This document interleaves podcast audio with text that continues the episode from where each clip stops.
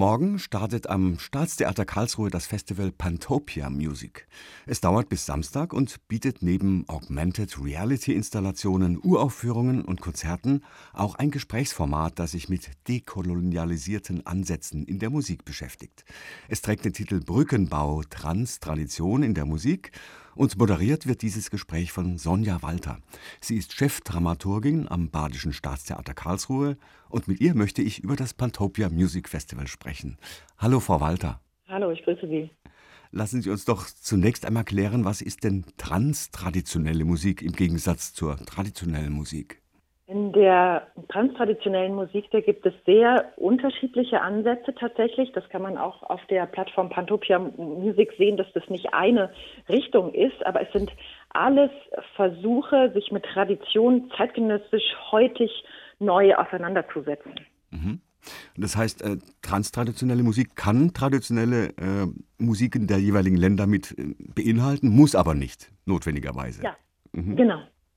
Ich glaube, es geht bei Ihnen auch äh, um die Frage, wie können wir musikalisch Kulturen zum Klingen bringen, ohne in die Falle der kulturellen Aneignung zu tappen. Ist das richtig? Ja, die, die Falle, die ist tief, die ist schnell da und wir haben auch festgestellt, man kann sie nie ganz vermeiden. Ähm, allerdings immer gar nicht zu versuchen in, im Brückenbau zwischen den Traditionen, das kann irgendwie auch nicht die Lösung sein, sodass es, glaube ich, auch ein bisschen im Auge des Betrachters liegt, ob uns das in dem Fall gelungen ist oder nicht. Mhm. Und welchen Weg schlagen Sie nun ein mit Ihrem Projekt Pantopia Music?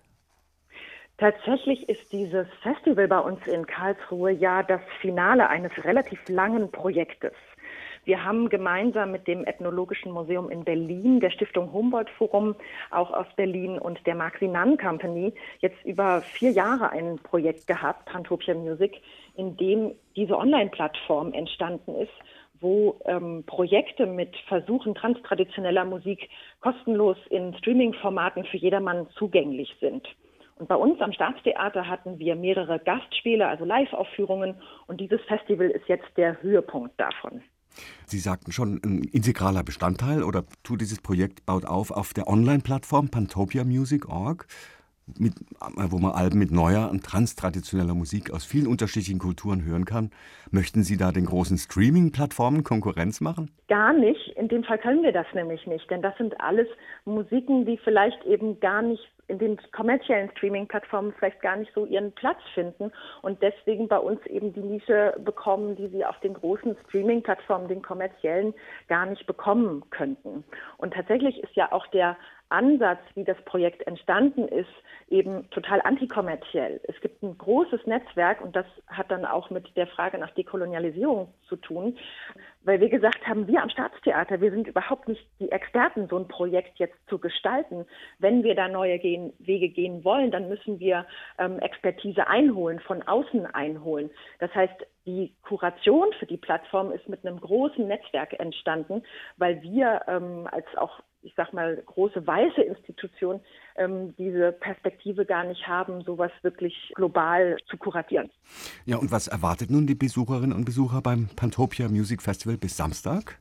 Also es ist ein sehr breit gefasstes Programm von live bis digital, weil wir natürlich auch gesagt haben, in der, in der Musikwelt verändert sich gerade so viel. Wir versuchen hier ähm, Musik, die auch eben sehr traditionell ist, ins Digitale zu bringen. Was wäre denn ähm, der umgekehrte Weg, Menschen, die sich mit musikalischen Traditionen beschäftigen und dafür digitale ähm, Strategien anwenden? Davon holen wir Projekte ins Staatstheater. Das heißt, es gibt eine Uraufführung.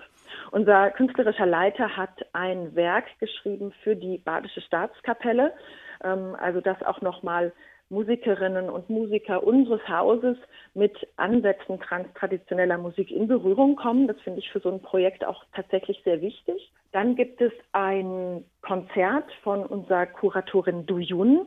Die hat ein Projekt gestaltet mit Kindern in Tibet und wird Rechercheergebnisse gemeinsam mit ihrer Band Okay Miss präsentieren bei uns im Studio. Und dann gibt es zwei installative Arbeiten, die versuchen mit dem europäischen Kanon, also mit dem, was unsere Operntradition ist, neu umzugehen, nämlich indem sie digitale Strategien anwenden. Mhm. Und ich nehme an, da spielt dann das andere Trans-Thema, will ich es jetzt mal bei Ihnen ja. rein, für Pantopia Musik, nämlich die Transmedialität. Was genau versteht man denn darunter?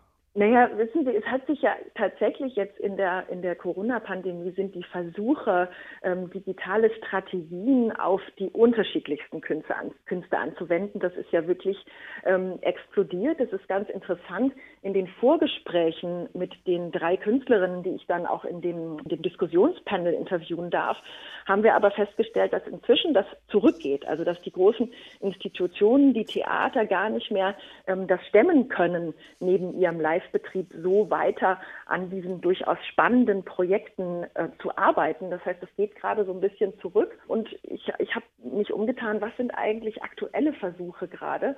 Und da sind eben Orpheus und Opera 2 total schöne Beispiele dafür, weil Orpheus sogar etwas ist, was auf einem Projekt aufbaut, was eigentlich schon sehr alt ist. Das ist eine der ersten Künstlerinnen, die wirklich Augmented Reality für Live-Projekte angewandt hat.